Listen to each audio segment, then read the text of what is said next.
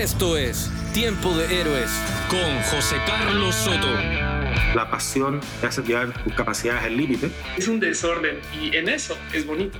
Entonces, profesionalización, en pocas palabras. Sea un tiburón en un estanque pequeño. Si vas a fracasar, fracasa ahora porque es más probable que tengas éxito si fracasas pronto. Vamos a ser muy sinceros. Si pudieras cambiar una sola cosa de ti, ¿qué cambiarías?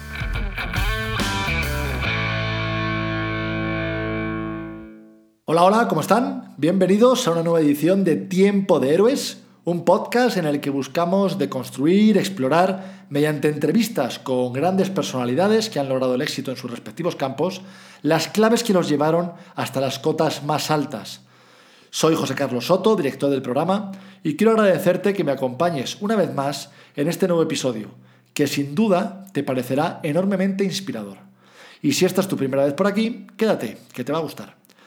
En el programa de hoy entrevistamos al chef Carlos Gaitán, una leyenda mundial de los fogones. Carlos fue el primer chef latinoamericano en recibir una estrella Michelin, el máximo reconocimiento en el mundo de la gastronomía. Es originario de Guerrero, en México, y tenía tan solo 20 años cuando viajó desde su pueblito de origen hasta Chicago, en Estados Unidos, en busca del sueño americano. Su camino empezó en el Sheraton North Shore como lavaplatos, y desde esa posición escaló para primero convertirse en cocinero del mismo hotel, más tarde en chef ejecutivo del Bistro Margot de Chicago y finalmente en 2008 cumplir su sueño y abrir su propio restaurante, Mexic. El inicio en Mexic no fue fácil, pero finalmente en 2013 obtuvo la estrella Michelin. Además, fue reconocido como el mejor restaurante de 2010 por el Chicago Magazine y llevó a Carlos en 2011 a recibir el premio Chef del Año por la American Culinary Federation. Hoy Mexic está cerrado. Y en este episodio Carlos nos hablará, entre otras cosas, de las circunstancias que le llevaron en su vida a finalizar su proyecto e iniciar su actual apuesta, Suco. Además, a lo largo de la entrevista hablamos de las dificultades que se encontró en el camino durante su aventura como empresario, lo que significa para él el equilibrio en la vida, qué hace cuando necesita evadirse y otras muchas técnicas, trucos, claves que le llevaron al éxito y que pueden servirte a ti también.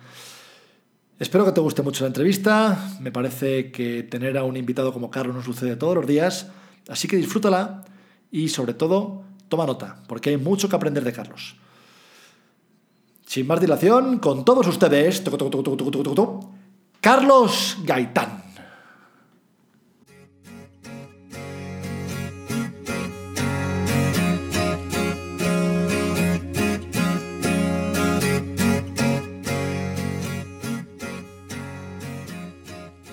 Hola a todos, hoy tenemos con nosotros a alguien que me da muchísimo orgullo tener en el programa. Eh, me hace muy feliz contar con una superestrella de los fogones como es Carlos Gaitán, el primer chef mexicano en conseguir una estrella Michelin y además un luchador de las cocinas porque a veces uno eh, parece que llega y gana la estrella Michelin así como así, pero el camino es largo.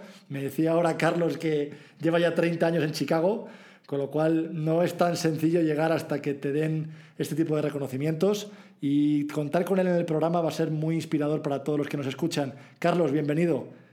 Gracias, es un placer estar aquí con ustedes y muchas gracias por la invitación. Oye, Carlos, eh, ¿cómo consigue uno irse a Chicago y que le den una estrella Michelin? O sea, ¿Hay que hacer algún tipo de proceso base o de pronto te... O sea, ¿cómo, es esto? ¿Cómo, ¿Cómo se logra? Mira, el, proceso es, eh, básicamente fue sin conocimiento. Eh, yo no vine a Chicago por una estrella Michelin, yo vine por trabajar. Y cuando tú te enamoras de lo que haces, cuando cuentas historias en cada plato y quieres conquistar al mundo por cada plato, por cada mordida que la gente dé a esas cosas que tú haces, yo creo que los resultados son, siempre van a ser positivos. Uh, yo nunca había trabajado en un restaurante de estrella Michelin, mucho menos con un chef de estrella Michelin. So, yo, yo no conocía lo que era una estrella Michelin hasta que conseguimos una, pero o sea, la conseguimos sin buscar. Lo único que queremos es conquistar al mundo a través de la gastronomía, expresarnos en cada, cada bocado, ¿no? expresarnos eh, de corazón y todo lo que se hace es, viene de aquí adentro. Claro.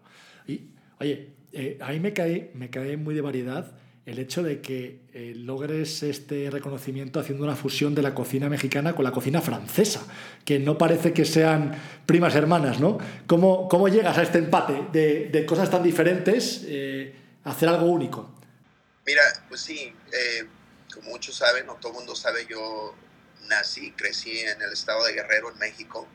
Estuve 20 años viviendo en México, ¿no? Ahí con mis papás básicamente aprendiendo muchísimo, ¿no? Lo que era la agricultura, con, mi abuelo me enseña la agricultura, mi, y mi mamá me enseña a cocinar con ingredientes del monte, ingredientes silvestres, eh, eh, la cacería, todo eso, ¿no? Cuenta muchísimo, ¿no? Entonces, cuando vengo a Estados Unidos, me pongo a trabajar en los restaurantes y básicamente la mayoría de los restaurantes, bueno, trabajé en tres. De esos tres, en dos de ellos se practicaba mucho lo que era la gastronomía francesa y pues casi crecí conociendo más la gastronomía francesa que la mexicana, porque cuando yo vivía en México, básicamente solamente cocinábamos lo que era en casa. Nunca tuve la oportunidad de viajar a otros estados y sobre todo conocer mucho de, de México, ¿no? Era muy limitado lo que yo tenía conocimiento de México. Y una vez llegando a Estados Unidos y abriendo, bueno, pasaron 17 años para que yo pudiera abrir mi propio restaurante y entonces cuando regreso a México más seguido, eh, con más ganas de aprender y empiezo a recorrer la República Mexicana para conocer, porque sí, siendo mexicano, pues eh, me costaba mucho trabajo decir que era más fácil para mí cocinar la gastronomía francesa, porque es lo que aprendí eh, de lleno, y que la, la comida mexicana, ¿no? Entonces no me quise quedar yo tanto en la gastronomía francesa, quise elevar un poco lo que era la gastronomía mexicana y es por eso decido viajar, conocer y, obviamente siempre que cocino algo mexicano, termino siempre haciéndole una técnica, un ingrediente eh, que no es mexicano, que no es de la gastronomía mexicana, pero que al final del día el producto o el resultado siempre va a ir, va a mejorar, ¿no? No es que va a ser algo solamente por suerte, sino que estudias muy bien todo eh, para que al final todo sea es un espectáculo. Y Carlos, ¿y cómo es este proceso creativo eh, para combinar ingredientes? Eh, cualquiera que lo escuche parece que uno va al campo, agarra cualquier ingrediente, lo echa en un plato y, funciona, pero realmente es un poco como los colores, tienen que ser complementarios para que eso funcione y a veces el complementario no es tan evidente, a veces el complementario es un dulce con un salado o es un amargo con un dulce o, o son cosas... ¿Cómo trabajas este proceso creativo tú para llegar a crear platillos que no son tan evidentes? Mira, siempre quieres, eh, yo siempre he practicado algo y siempre lo he hecho aquí en, mis restaurantes. Siempre he dicho, mira, a la gente que le encante mi comida, eh, no le va a quedar otra más que regresar porque no va a encontrar lo que yo hago en cualquier otro lado. Eh, siempre te imaginas, siempre quieres ser diferente. yo creo que cuando quieras o luchas para ser diferente a todo el mundo, no eres un número, te conviertes como un líder de la diferencia. Entonces, eso te lleva a ser creativo, buscar cosas nuevas, ¿no? Por ejemplo, ahorita tengo, eh, toda esta pandemia me la pasé aprendiendo muchísimo, estoy aprendiendo a hacer pan y todo eso. Y la semana pasada comencé a hacer un bolillo de huitlacoche con, con este, hojas de epazote. Bueno, pues hoy ese bolillo lo voy a rellenar con un poco de Gruyere cheese, va a ser casi un croque, un madame o un croque monsieur eh, relleno de, queso Gruyere, eh, un poco de Dijon Master, un poquito de, huevo y crema y a ver qué resulta, ¿no? O sea, se me antoja como ese bolillo negro, cortarlo a la mitad y que se escurra el queso por dentro. Entonces yo creo que va a ser una maravilla. Si resulta, eh, no estoy seguro. Es la primera vez que lo intento y ya apenas aprendiendo a cocinar, a, hacer pan desde scratch. Eh, eso, eso me encanta, ¿eh? el, apenas aprendiendo algo. Me parece que alguien que lleva una carrera tan larga como tú y con tantas cosas ya ha visto todo, ¿no? Pero la realidad es que no, todavía sigues descubriendo eh, esquinas y subterfugios dentro de la cocina. Sí, mira, nosotros, yo siempre les he dicho a todos mis chicos, el día que tú creas que ya conociste todo, que ya, ya, ya eres ya estás al 100%, se te acaba tu carrera. La gastronomía nos da la oportunidad de cocinar o conocer cosas nuevas todos los días. y nunca sentirse cómodo. siempre les digo lo mismo. Cuando el día que te sientas cómodo, búscate otra cosa que hacer, porque ya la gastronomía ya te aburrió y ya no tienes más espacio para crecer. Y al contrario, aquí en mi cocina siempre crecemos todos los días. Nunca nos quedamos quietos con algo, siempre tratamos de mejorar eh, las cosas que se hacen y ir adelante. ¿Con qué te diviertes más tú? Yo con todo, en serio. Eh. Yo eh, hago de todo. Eh, me gusta descubrir cosas nuevas, inventar. Me gusta estudiar mucho eh, las gastronomías, los ingredientes. Me gusta ir mucho al mercado. Y de verdad, en serio, puedo dedicarme. Hay días que me meto a trabajar todavía la línea. hay veces que me meto a la línea fría. Hay veces que me meto a la línea caliente. Hay veces que hago el pan hay veces que me toca hacer el aseo, hay veces que me toca organizar, eh, hago de todo.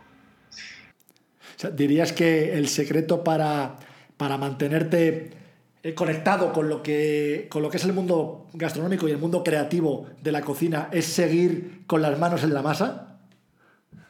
Sí, sí, al 100% no. Y recuerda que, por ejemplo, ya uno que Dios te ha llevado a un cierto lugar, entonces te conviertes como el ejemplo, ¿no? Entonces no hay nada más padre que ser el ejemplo con hechos.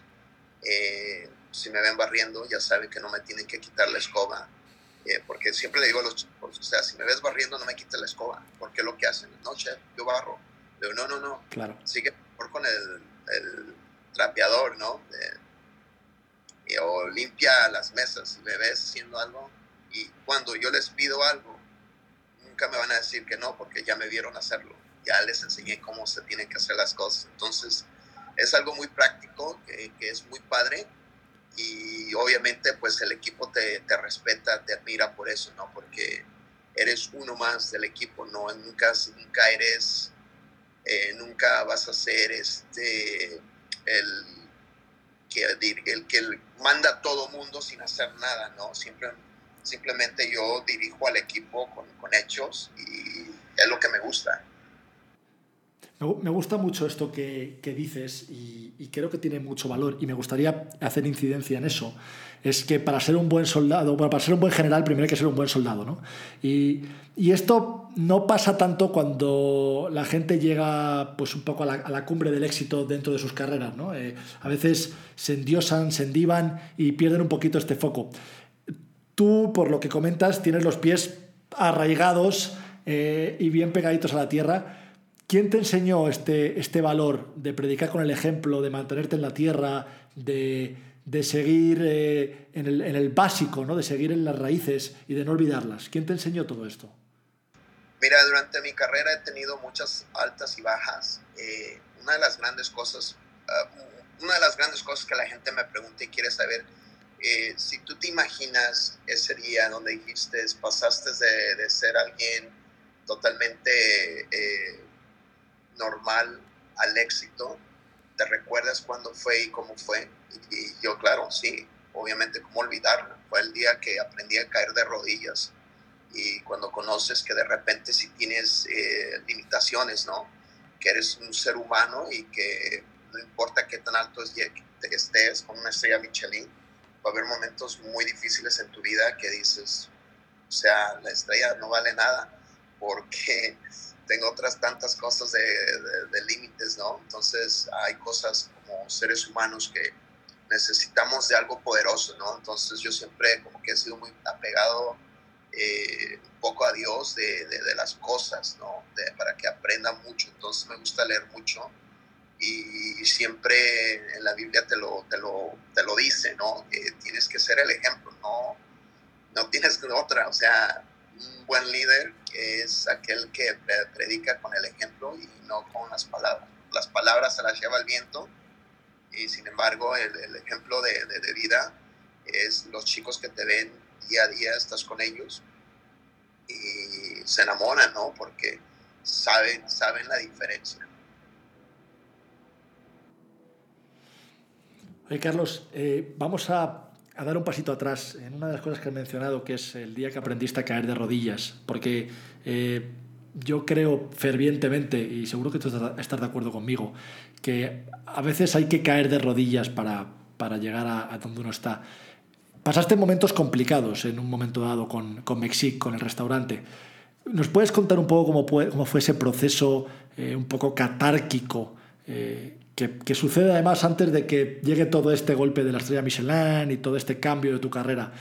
¿Qué, ¿Cómo fueron esos momentos y cómo los superaste? Mira, eh, Mexic fue una escuela, eh, yo creo que es una de las mejores escuelas que he podido vivir. Y te lo digo porque hasta el día de hoy, ¿no?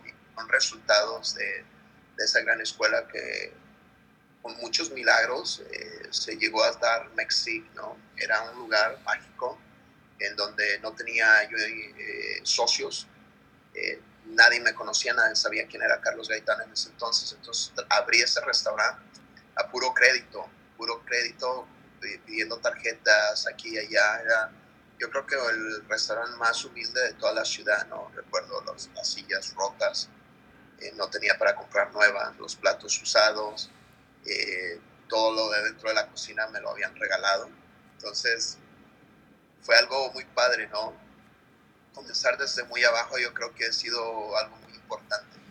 Eh, he aprendido mucho a apreciar eh, cada detalle tan pequeño, ¿no?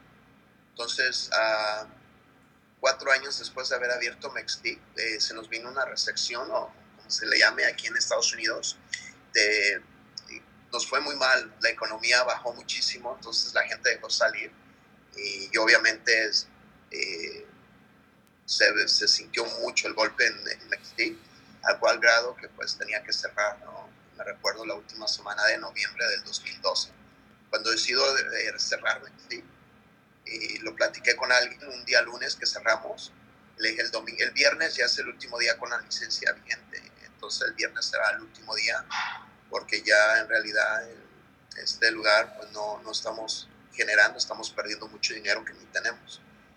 Eh, ese mismo día caí de rodillas, le pedí a Dios, le dije, oye, yo te pedí un restaurante hace tiempo y me lo diste, no tengo la idea por qué me lo vas a quitar ahora, este, pero no sé hacer nada más, más que cocinar, entonces a mí lo que me preocupaban eran mis hijos, ya habían sufrido mucho con tratar de abrir Mexi. Eh, comíamos una sola comida al, día. Eh, fue muy difícil el proceso. Eh, ya el, el, martes, cuando bajo del, porque yo vivía en el segundo piso de Mexi, bajo, me recuerdo muy bien ese día, que eran como las 11 y algo de la mañana, me suena el teléfono y contesto. Y básicamente eran las estrellas Michelin, ¿no? diciéndome que me convertiría el primer latino mexicano en ganar una estrella Michelin. Y yo pues no, no entendía tan, qué, qué era una estrella Michelin. Yo dije, bueno, veremos qué es lo que hace una estrella Michelin. Y me recuerdo ese, muy bien ese día martes. Hicimos solo nueve, nueve personas en la cena, nueve cubiertos, y dije, bueno, la, no hacen nada la estrella Michelin. El problema al, al, siguiente día, cuando llegó el miércoles, eh, no podía creer, el teléfono no paraba de sonar. Eh, fui a, ver el libro, cuántos teníamos para ese día. Teníamos la casa llena, el jueves todo lleno, viernes lleno. Ya no eran días, eran semanas y comenzaban meses a, llenarse. Gente de Europa, gente de otros lugares. Eh, aprendí que la gente viaja por, para ir a comer a los restaurantes Estrella Michelin. Obviamente siendo el primer mexicano, pues se le interesaba a todo el mundo porque y pues le llamé a todo mi equipo, le dije, pues no sé qué está pasando, pero necesito a todos aquí. Y ya vinieron todos, eh, abrimos, nunca tuvimos que cerrar, pude pagar las licencias otra vez, y, pero es un proceso muy padre, muy, muy, muy emotivo, ¿no? Porque eh, aún con todo el éxito que uno llegas a tener, siempre vas a tener muchos retos en la vida y hay que saberlos enfrentar, hay que saber salir de los retos que te pone la vida, pero hacerlo muy bien hecho, ¿no? Ya en el 2018 llegó eh, un proceso legal, eh, obviamente divorcio, eh, pierdo otra vez Mexi, pero lo pierdo totalmente, me quedo solamente con, con mi ropa, perdí todo, perdí todo, perdí hace tres años, perdí casa, departamento, restaurante, todas las cuentas de banco me las quitaron. me quedo con la ropa y nada más. Entonces, eh, no, no me preocupé mucho, fíjate. Dije, bueno, perdí todo. fue un descuido mío, sí, totalmente un descuido mío por no ponerle atención. Era algo que no me importaba a mí. O sea, era yo, yo decía, mientras yo le ayude a la señora con todo, le pagaba todo a los niños, les pagaba todo, también la escuela y todo eso. Eh, se hacía lo mejor que yo podía, por eso yo nunca pensé que algo grave fuera a pasar. Entonces mi abogado eh, falló muchos a las cortes y yo sin darme cuenta y pues obviamente por culpa de él también y yo no tener la, el seguimiento pues perdimos todo. Y mira, tres años después, hace un año, fuimos nombrados como uno de los mejores restaurantes en Estados Unidos eh, por la James Beer Foundation y seguimos contando historias, ¿no? Entonces, no importa qué tan, tan abajo llegues a caer, siempre es muy importante eh, eh, cómo te vas a levantar y que nunca bajes las, las manos. el estar abajo es, es de grandes, yo creo, siempre es, es saber este, caer y sobre todo saber levantarte eh, te da esa oportunidad de, enseñanza a la vida, ¿no? Y creo que eso es algo que he venido y en, mi vida y pues venimos haciendo lo mejor que se puede. Eh, eh, tu historia da para una serie de Netflix, ¿eh, Carlos? caes, te levantas, caes, te levantas. Ah, oye, y esto que dices es, importante y, a mí me gustaría eh, incidir también en ello. La importancia del equilibrio. ¿no? Eh, uno, cae, se levanta, de pronto se enfoca demasiado en algo, pierde el foco en otra cosa y, va dando tumbos. Hasta que la vida también te va enseñando un poquito a, ir equilibrándote para mantener todos los platos en, las manos, que no, no, siempre es fácil. Y probablemente dirías, Carlos, y, te quiero preguntar a ti, eh, ¿Dirías que el éxito de Mexic te llevó en algún momento a perder el foco en otras cosas? Mira, yo creo que sí, perdí tanto, eh, perdí la familia, bueno, mi, el matrimonio, eh, mis, pues mis hijos todavía, mi, mi, hija trabaja aquí conmigo y va a la escuela de, medicina, nos vemos por lo menos dos veces a la semana aquí pero pierdes eso, ¿no? Yo creo que, te enfocas tanto, eh, eres un líder y, y quieres hacerlo muy bien, ¿no? Lo que tienes en mente es este, trabajar muy fuerte, eh, ayudar a tu familia a salir y este, como que tienes eso por dentro como responsabilidad, ¿no? Y no te das en algún momento en que pues, no estás tanto en casa. Eh, por lo menos siempre fui el coach de, de soccer de los equipos de mis hijos me daba mi tiempo para eso, eh, pero siempre estábamos muy ocupados, hasta el día de hoy, ¿no? Estamos muy ocupados. Y siempre, pues sí, lo hice mal, sí, tal vez lo hice mal, porque no puse mucha atención en eso, ¿no? Eh, el grado que perdí, pues, eh, primero la, el matrimonio, perdí todo, y pues ahora que no tengo otro, otro enfoque, pues ya no, o sea, mis hijos ya crecieron, mi hija tiene 23, mi hijo tiene 18, pues ya no tienen tanta supervisión, mi hijo vive en Puerto Rico con su mamá y pues mi hija vive conmigo aquí en Chicago. Entonces, eh, ahora que, que, pues no tengo eso de, de, matrimonio o alguna relación, pues me enfoco mucho, ya estoy aquí todo el día, no descanso, pero estoy aquí, o sea, como que Ahora me siento más mejor. Antes me sentía muy culpable y sí, no, aprendí muchísimo. Eh, perdí muchísimo también, pero eh, son cosas de la vida, ¿no? A veces no hacemos las cosas tan bien. La gente piensa que uno eh, hace todo muy bien y no, es verdad. Nos equivocamos muchas veces, muchas veces. Bueno, es que no es fácil, es, que, es que no es fácil y, y de hecho en eso consiste un poco la vida, ¿no? en darse golpes eh, duros que son los que al final nos enseñan las mejores lecciones. Y, aunque es verdad que, como comentas, pues la pérdida fue grande, seguro que el aprendizaje que te llevaste de eso es eh, muchas cosas que no repetirás. ¿no? Y, creo que es importante también este mensaje de, mantener, el, mantener el, camino a, pesar de todo, ¿no? porque los golpes van a venir. Sí, mira, los golpes vienen, ¿no?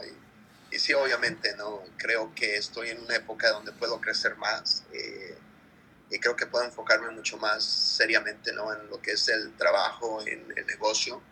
Ahorita estamos pronto daremos por ahí un anuncio de vamos a abrir otro nuevo concepto. Okay. Y creo que ahora sí tranquilo, ¿no? Puedo enfocarme más a lo que es el trabajo, puedo, porque ya no tengo ese, ya no tengo ese commitment, ¿no? De, de llegar a casa y estar con la esposa, ¿no? Llego a casa y pues nada, no pasa nada, ¿no? ya aprendí, obviamente, que para mí yo creo que el quedarse soltero va a ser una me va a sentir muy bien, como que te sientes muy cómodo, ¿no? Llega un momento en que, en que dices, pues sí, no, o sea, no tiene caso que busque una relación si no tengo el tiempo, ¿no? Y creo que es padre, ¿no? ahorita lo, lo, veo y digo, bueno, qué bueno, este, no, no bueno que, que pasó, pero qué bien me siento ahora, ¿no? Que no tengo ese, esa culpabilidad de que no tengo el tiempo para algo, ¿no? Al contrario, ahora me siento muy bien, este, tranquilo. Eh, quiero conocer el mundo, he viajado, he tenido oportunidades de, hacer muchas cosas que antes no hacía, eh, pero me siento bien de alguna manera, ¿no? Y me, encanta, o sea, me fascina y creo que por ahí vamos. ¿Dónde has viajado recientemente que te haya llamado así la atención? Sé que este año se ha viajado poco, pero eh, antes de toda esta locura del COVID, ¿Qué, aventura habías vivido que me puedas contar que digas esto no lo olvidaré nunca? Bueno, mira, antes de COVID viajé con mis hijos, viajamos a Sudáfrica. Eh, yo viajé a Europa, me di un viaje a Europa, viajé a, Emiratos Árabes también. Eh, y yo creo que, que, el viaje que hicimos a Sudáfrica con mis hijos fue impresionante porque un safari para nosotros solos, éramos básicamente nosotros solos, era un hotel en medio de, de la nada eh, y éramos los únicos que estábamos hospedados allí. Pues la atención de todos los empleados, ¿no?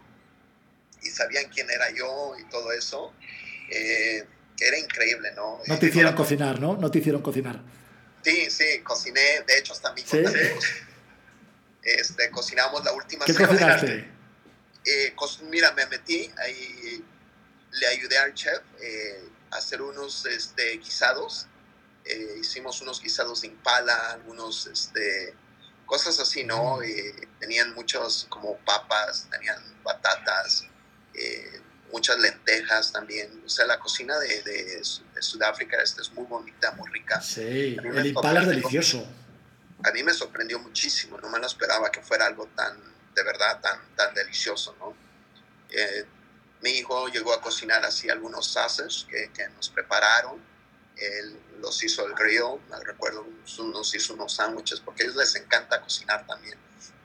Entonces, imagínate un safari cocinando eh, cerca de los leones, cerca de los animales, este, a cualquier hora que tú te quisieras ir y regresar. Eh, nos la pasamos muy bien. O sea, fue, fue una experiencia muy bonita y además te sorprende, ¿no? Porque fuimos también a Cape Town. Eh, fui a conocer, para mí es una de las ciudades más hermosas que he conocido en mi vida.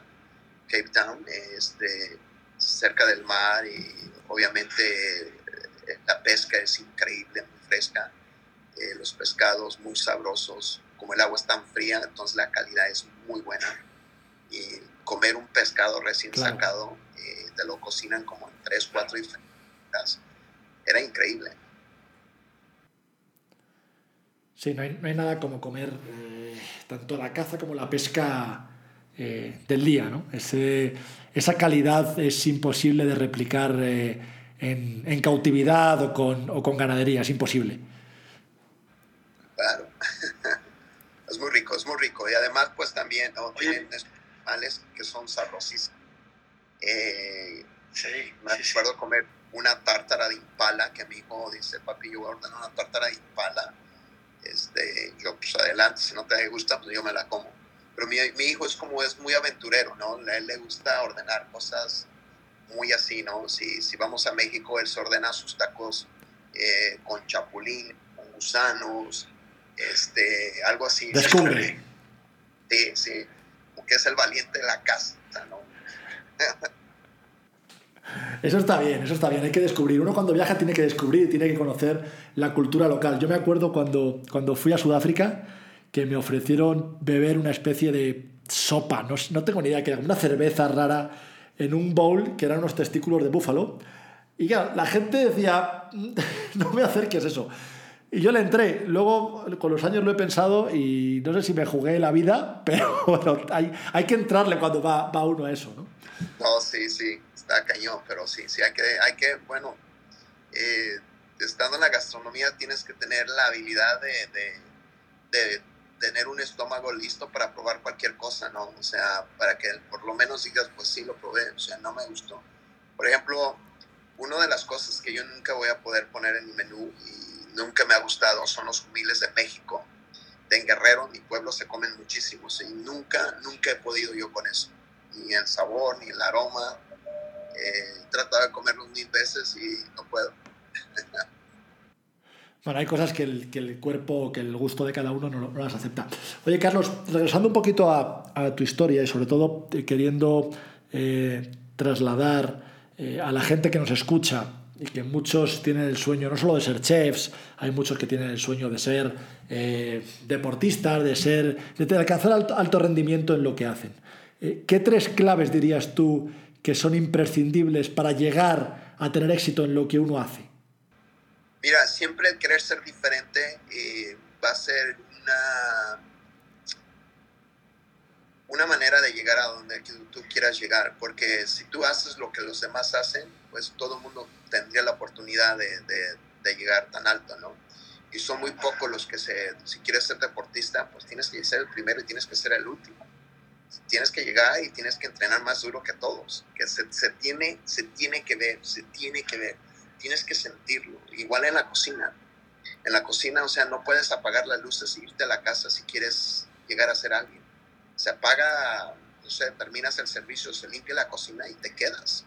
Y quieres aprender algo, hacer algo nuevo y de repente ya son las 5 de la mañana y sabes que tienes que ir a descansar porque a las 8 ya tienes que estar aquí, ¿no? Y entonces son sacrificios, todos son sacrificios eh, eh, y quieres ser diferente a todos los demás porque hay, hay muchos que son un número y son pocos los que son la diferencia. Entonces, uno tiene, tiene el poder de escoger a dónde tú quieres estar. Y cuando quieres ser diferente, va a venir críticas, va a venir gente que te va a bajar, que no, no quieren que seas mejor que ellos. Y obviamente eh, va a haber mucho, pero cuando eh, sacrificas todo, eh, vale la pena. De verdad que vale la pena. Tienes que emocionarte y cuando lo trates de ser mejor que todos es, es, porque quieres ser un buen maestro, no porque quieres que la gente te conozca como el mejor, sino que eh, vas a dejar un legado, una escuela y que los jóvenes lleguen a ser mejor que tú, que tú les enseñes el camino, eh, cómo lo hiciste para llegar a donde estás, pero el reto es de que estos jóvenes lleguen más lejos que tú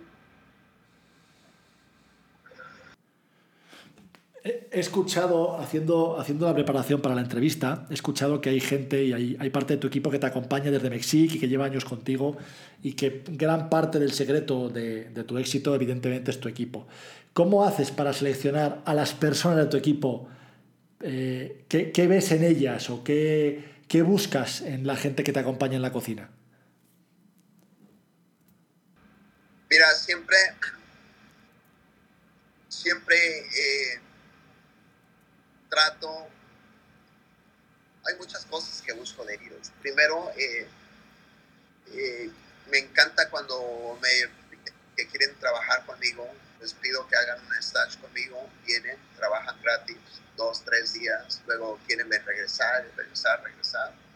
Y, y, ahí me doy cuenta ¿no? de la calidad de, de verdad que si tienen ganas. Hay algunos que solamente vienen un solo día y ya no regresan nunca más pero quieren la oportunidad de trabajar. Entonces yo se la doy siempre a aquellos que insisten. Había un chico que me mandaba correos, correos y correos, que quería hacer un stage que no le pagaban. que, que quería venir, venir, venir. Y no le contestaban. Y un día se apareció con sus cuchillos, uniforme, en la puerta me tocó y me dijo, yo te he mandado como 100 correos, no me has contestado ninguno, pero yo quiero trabajar gratis contigo, quiero aprender de ti y aquí estoy. Si tú quieres, eh, donde comienzo de platos, lavando, limpiando, donde tú me pongas, pero yo quiero, no, no quiero que me mandes a la casa. Que yo me empecé a reír, dije, bueno, adelante. Y ya este, comenzó en, en el lado frío, estuvo un año sin paga. Eh, para mí hoy es uno de los mejores cocineros que tenemos aquí en Chicago, mexicanos, Daniel Espinosa. Eh, es increíble, ¿no? O sea, te das cuenta que alguien va a ir más allá, ¿no? Y yo hacía, y es que yo hacía lo mismo. Yo nunca me quedaba quieto, yo siempre mi día libre y me iba y, no hablaba muy bien el inglés, pero como me podía dar a entender, le marcaba a los chefs, les pedía que me daran chance de, de ir a trabajar gratis, que me pagaran, era mi día libre, pero yo quería aprender y lo que me quisieran poner a hacer, me iba. Entonces yo era de esa misma manera, entonces sé que eso es algo que te hace ser muy diferente a los demás, que cuando vas por un trabajo, lo, lo, lo, que menos preguntas es cuánto voy a hacer, cuánto me vas a pagar, ¿no? Es, siempre le digo, es la inversión de nosotros mismos dentro de una cocina, es como si fuéramos una escuela y lo maravilloso es que no tenemos que pagar para ir a esta escuela y es una escuela muy buena. Claro. Porque en, la, en este tipo de practicas todos los días. Y cuando vas a una escuela de culinaria, te dan una receta y la haces una sola vez y ya fue todo lo que hiciste. No la vuelves a hacer hasta, no sé si algún otro día. Y aquí todo lo practicas casi todos los días hasta perfeccionar todo lo que haces. Claro, es skin in the game al final. Eh, hay que poner toda la carne en el asador para, para, poder, para poder sobresalir. Eh, si, si haces lo mismo que hacen todos, no, no funciona. No, no marcas la diferencia. Y, y, esa es un poco tu historia también, ¿no? El, el, irte a Chicago, el marcharte de tu guerrero natal y recorrerte miles y miles de kilómetros para llegar a la otra punta de Norteamérica a, a buscarte la vida, eh, demuestra ese, ese, hambre o esas ganas también de conocer algo diferente a lo que, a lo que conocías. Sí, mira, es muy importante siempre salir de esa cajita de confort. Eh, porque cuando estás tan cómodo, eh, no te atreves a ser creativo, no te atreves a ir más allá, porque estás tan cómodo en donde estás. Y eso es una, no es bueno. Eso a los chicos que están comenzando esto, la gastronomía, si están muy cómodos en un lugar, es muy, muy peligroso, muy peligroso porque están tan cómodos que no quieren moverse a ningún otro lado. Eh, siempre es muy importante no sentirse eso, ¿no? Siempre sentir esa ansiedad de, de, de, poder ir más allá y que saben que pueden dar más. Es súper importante eh, salirse de ahí este, y, soñar, sobre todo soñar, los sueños sí se cumplen muchísimo. ¿Y cómo se alimenta esa perseverancia? Porque, eh, claro, uno tiene sueños, uno sale de su zona de confort, sale de la caja y empieza a recibir golpes. Empieza a recibir golpes y a recibir golpes y a recibir golpes. ¿Cómo se sigue adelante? Siguiendo adelante, que nada te detenga, los golpes son muy importantes. En cualquier tipo, el momento que tú recibes el primer golpe y te sales y te das por vencido, así va a ser toda tu vida. En donde quiera que tú vayas, vas a tener golpes, vas a tener enseñanzas y si no lo sabes sobresalir desde el día uno, eh, en el día mil vas a ser la misma persona y no vas a avanzar en ningún solo momento.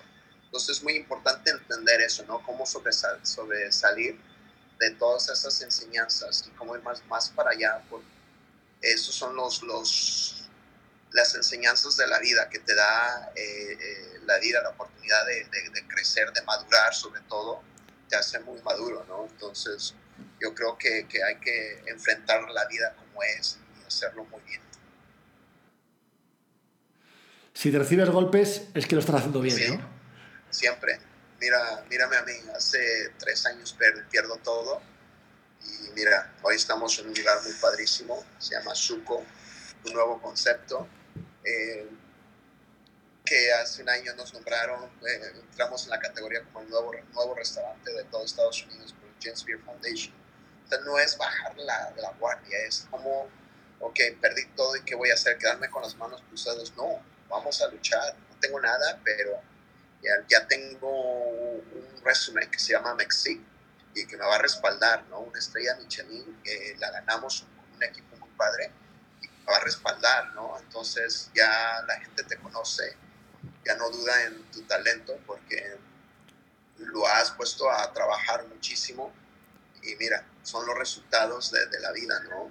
Este, vas mejorando día a día eh, sin, sin, olvidar de dónde vienes.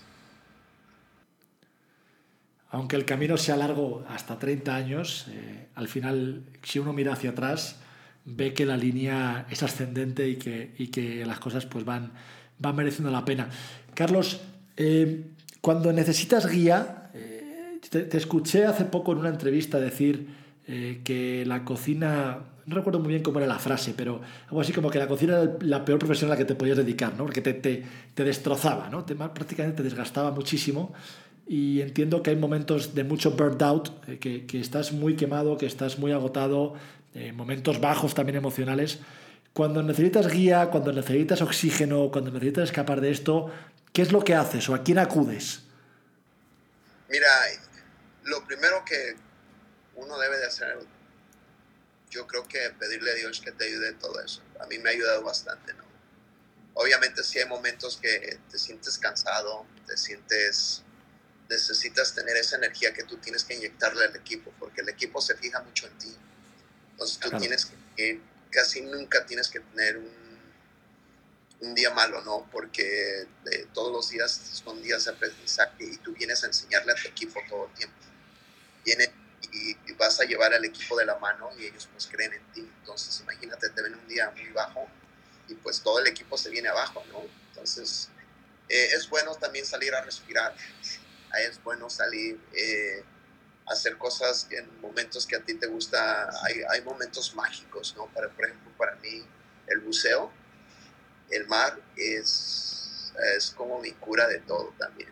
O sea, hay momentos en que digo, voy a agarrar un día libre, eh, me voy no sé a dónde y me tiro al mar regreso al otro día tranquilo, todo, todo normal, nuevo.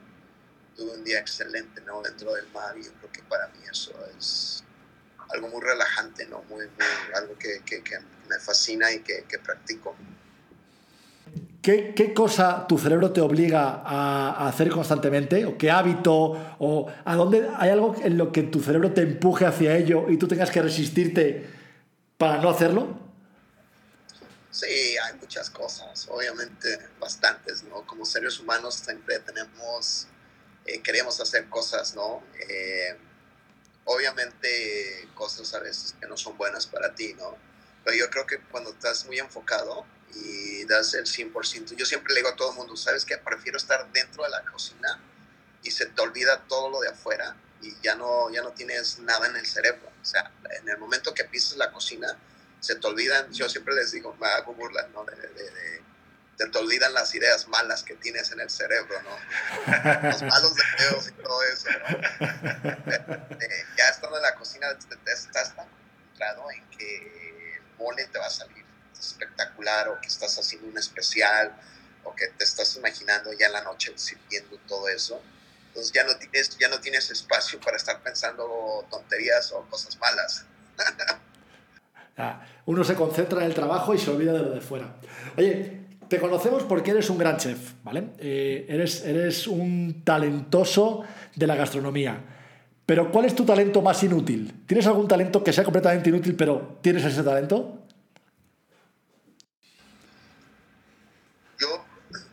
yo creo que soy muy buen deportista.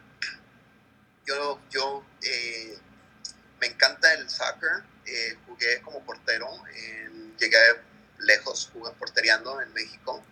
Eh, yo sí no me descompuse la rodilla. yo, creo que, yo, creo que, yo creo que a mí no me dieron buen seguimiento, o sea, no, no, no conocí a las personas adecuadas para poder llegar a un equipo de profesional, pero sí llegué a las elecciones del Estado, llegué a, de, me recuerdo, contra de algunos equipos muy importantes en aquel entonces, Zacatepec. Estaba muy interesado de, de, me dio portería en un partido que jugamos en contra de ellos.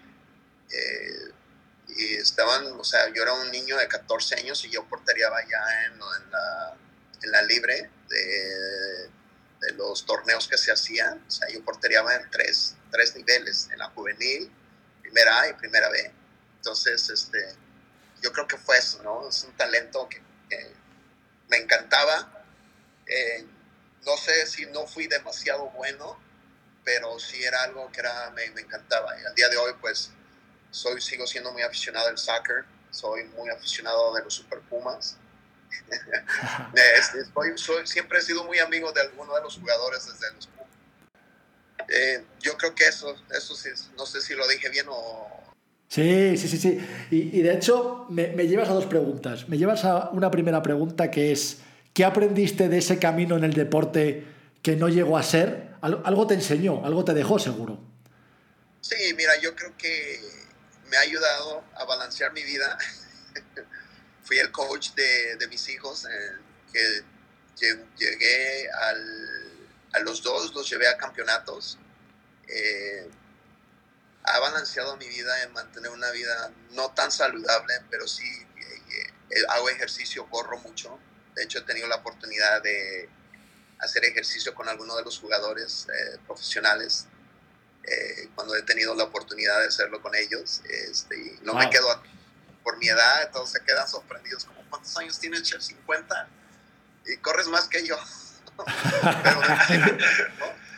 Eh, no sé, me ha, me ha ayudado mucho. Eh, mentalmente está padrísimo porque te, te, te, sientes joven, ¿no? Te sientes, eh, te, llena de energía. Cada vez que voy a correr, eh, te llena de mucha energía, llegas con unas ganas inmensas a hacer las cosas mucho mejor. Y es padrísimo ¿no? todo esto, poder practicar, el conocer sobre todo muchos jugadores. Eh, siendo fanático yo de un equipo, imagínate que puedas salir a cenar con, con claro, tu claro. equipo favorito. Y he tenido claro. la oportunidad con, con Alan Moss o Luis Quintana, que he ido hasta su casa. Uh, un partido que los pulsaron, me dice, pues vente para la casa, chef. Y me fui a su casa en un partido de fútbol. Y es padrísimo, ¿no? Eh, conocer a tus, a, a, tus ídolos.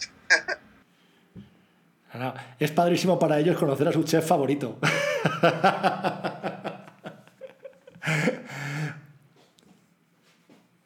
claro, claro, claro. Oye, y la segunda pregunta que me deja esto del fútbol, y creo que es muy importante.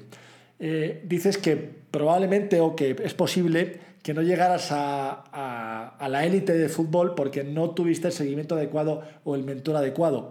Entiendo que en el mundo de la gastronomía, en el mundo de la cocina, sí tuviste el mentor adecuado. ¿Quién fue y qué te enseñó? Mira, eh, tuve tres mentores. Eh, Jack Miller fue el primero que me sacó de lavar platos a ponerme el mandil de cocinero y regalarme libros. Él, en lugar de darme cervezas, él le daba cervezas cada ocho días a todos los chicos, a mí me daba un libro. Él porque notaba que era diferente a todo el mundo y él me lo dijo. Día, tú eres muy diferente y tienes mucho talento. Después de cuatro años, él me, pidió que me fuera de ahí, eh, que porque él ya me había enseñado todo y no quería convertirse en una persona egoísta quedarme con él, porque dice, tú tienes mucho por ir adelante. Entonces eso me sorprendió mucho, algo que nunca había escuchado sentido de alguna persona que me pidiera que me fuera, porque tenía mucho para, para yo para aprender y que él ya no tenía la capacidad de enseñarme. Eso me, me lo recuerdo y me lo llevo y digo, wow, eso lo, yo creo que fue una de las cosas que me impulsó a, a ser mejor, ¿no? Llevo otros dos chefs más. Súper generoso. Sí, llevo otros dos chefs, entonces cada vez que hago algo siempre, siempre eh, cargo los tres chefs en mi hombro, ¿no? Digo, trabajé con ellos, ellos me dieron la oportunidad de estar en las cocinas y gracias a ellos pues también crecí mucho, ¿no? Entonces, eh, creyeron siempre en mí, creyeron en mi talento nunca me cuestionaron nada, ¿no? De por qué compras esto, por qué estás trayendo esto. Ellos se emocionaban cuando veían que yo compraba un producto nuevo, eh, ya querían ver el resultado, ¿no? Entonces fue los tres chefs que trabajé. Eh, Dominique Letonier fue el último, que fue quien me enseñó más de la gastronomía francesa. Él sí me enseñó mucho. Eh, todas las mañanas me dedicaba cuatro horas eh, de enseñarme lo que eran las raíces de la gastronomía francesa es por ello que me sentía tan cómodo, ¿no? De, de, de lo que era hacer una comida francesa y hasta el día de hoy, ¿no? Creo que Claro. me queda mejor eh, un coco van que un mole. Ah, hizo, hizo un gran servicio por la patria francesa ese chef. Sí, sí.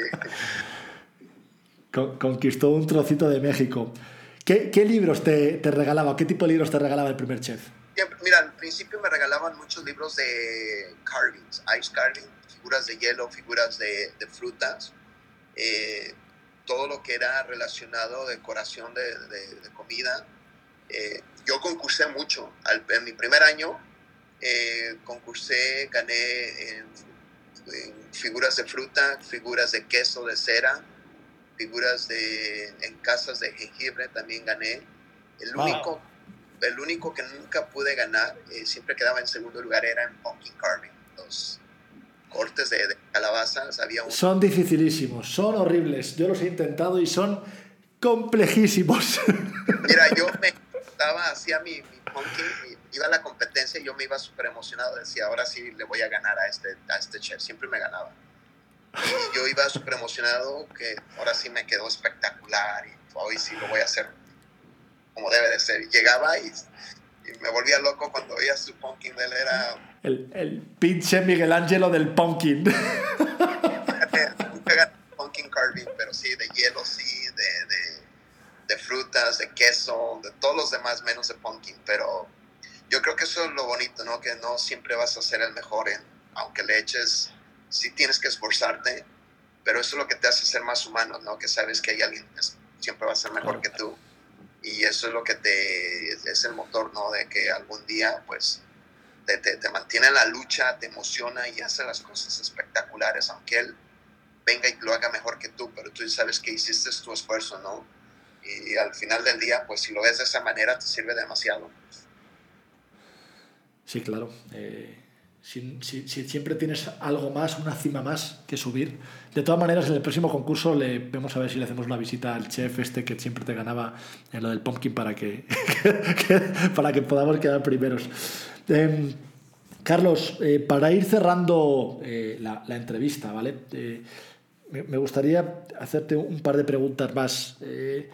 Una de ellas es, después de revisar un poco todo tu camino que tiene muchísimas historias y, muchísimas cosas distintas, ¿qué consejo le darías a tu yo de 20 años que está saliendo de Guerrero y que se va a visitar el mundo? ¿Qué le dirías hoy con 50 años? Que no tenga miedo a equivocarse, que no tenga miedo a querer ser diferente, que la vida está llena de retos y que aquellos que pierden el miedo son los que encuentran la diferencia y son aquellos los que pueden hablar de, de una experiencia diferente. Porque hay muchos chicos que se tienen miedo y no se atreven y nunca se van a atrever y nunca van a saber los resultados que pudieran haber hecho. Entonces yo creo que eso sería, no, no tener miedo a ser diferente, no tener miedo. Hay que, hay que tenerlos bien puestos ahora sí, ¿no? Para, para ser diferente y llegar lejos. Me parece un consejo fabuloso. Y por último, Carlos, la, última pregunta, y ya con esta cerramos. Eh, Sabes que este programa se llama Tiempo de Héroes, porque traemos a gente que consideramos que es un héroe en, en su campo, en su vida, en lo que ha ido logrando, eh, de alguna manera ha conseguido algo excepcional. Eh, tú eres una persona que, consideramos que ha logrado algo excepcional y que es el primer mexicano, primer latino incluso en, en ganar una estrella Michelin. Eh, ¿Qué es para ti un héroe? ¿Qué sería para ti un héroe? ¿Cuál sería tu definición?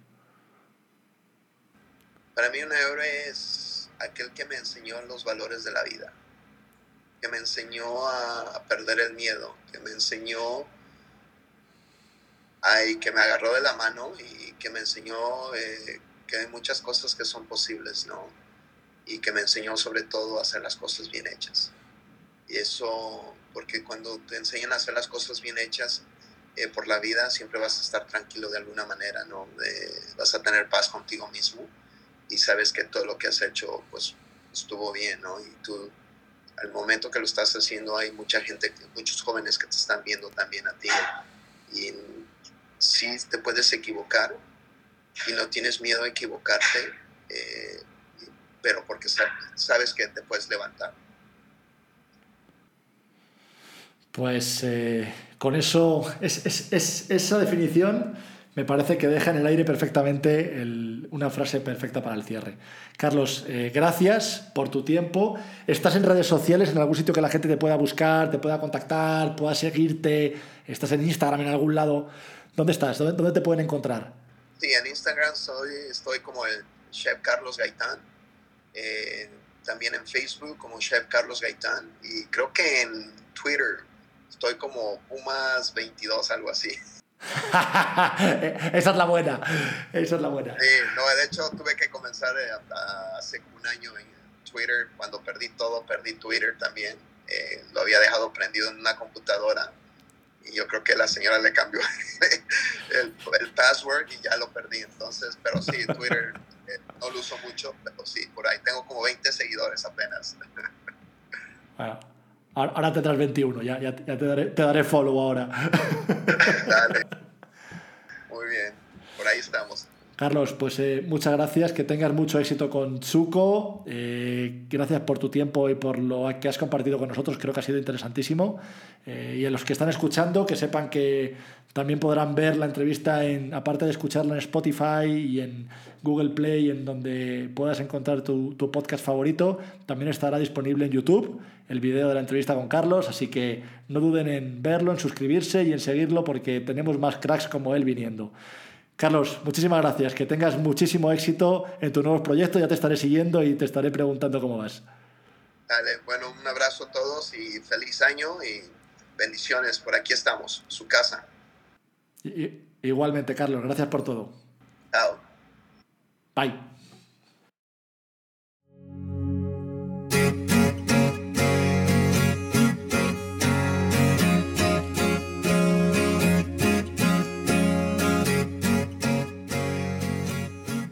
¿Qué te ha parecido la entrevista con Carlos? Da para reflexionar, ¿verdad? Da para, para pensar en todo lo que hay detrás de esa capa de glamour y de brillo y de, y de luz que, que es el éxito profesional, que es el éxito internacional, que son los premios, que son los reconocimientos. Y muchas veces no nos damos cuenta que las personas que los reciben, que las personas que están ahí en el spotlight, son humanos también, cometen errores, tienen que pagar precios altos por llegar ahí, eh, tienen que recorrer un camino lleno de barro y una mochila cargada de piedras para, para llegar a cumplir sus sueños.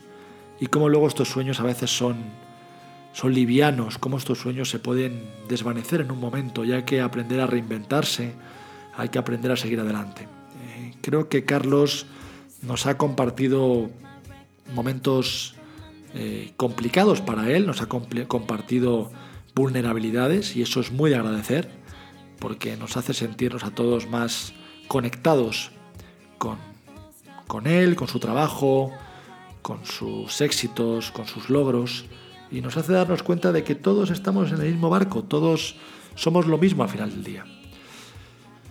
Y hasta aquí el episodio de hoy. Quiero agradecer muchísimo la labor de Daril Sánchez, nuestra Head of Growth, de Ana Pauma Opomé, nuestra directora editorial, porque sin ella no sería posible hacer este programa, sería imposible para mí llegar hasta aquí, tanto trabajo que hay detrás de un episodio. Y pedirte que nos sigas en redes sociales, estamos en Instagram eh, como Tiempo de Héroes Oficial, estamos en YouTube también, youtube.com barra José C. Soto y déjanos una reseña. Si lo escuchas en Apple Podcast o en Google Podcast o donde sea que escuches este programa, déjanos una reseña, puntúanos, danos unas estrellitas, porque todo eso hace que nos vea más gente, que nos descubra y significa mucho para nosotros el saber que estás detrás, que nos apoyas y que te mantienes fiel entre nuestra audiencia. También quiero pedirte que si estás en redes sociales, publiques en Twitter lo que te ha parecido el programa, lo compartas, lo compartas con nosotros, nos etiquetes, nos etiquetes en tus stories, en Instagram, eh, una frase, la frase que más te gustó, lo que más te impactó. Eh, es oro puro para nosotros saber que, que este trabajo se hace entre todos, que este camino lo recorremos juntos. Nada más, agradecerte que hayas llegado hasta aquí. Si fue tu primera vez, quédate. Hay más cosas que vienen y te van a gustar. Si eres de los frecuentes, gracias por tu confianza un día más. Y recuerda, no dejes nunca de perseguir tus sueños. Hasta pronto.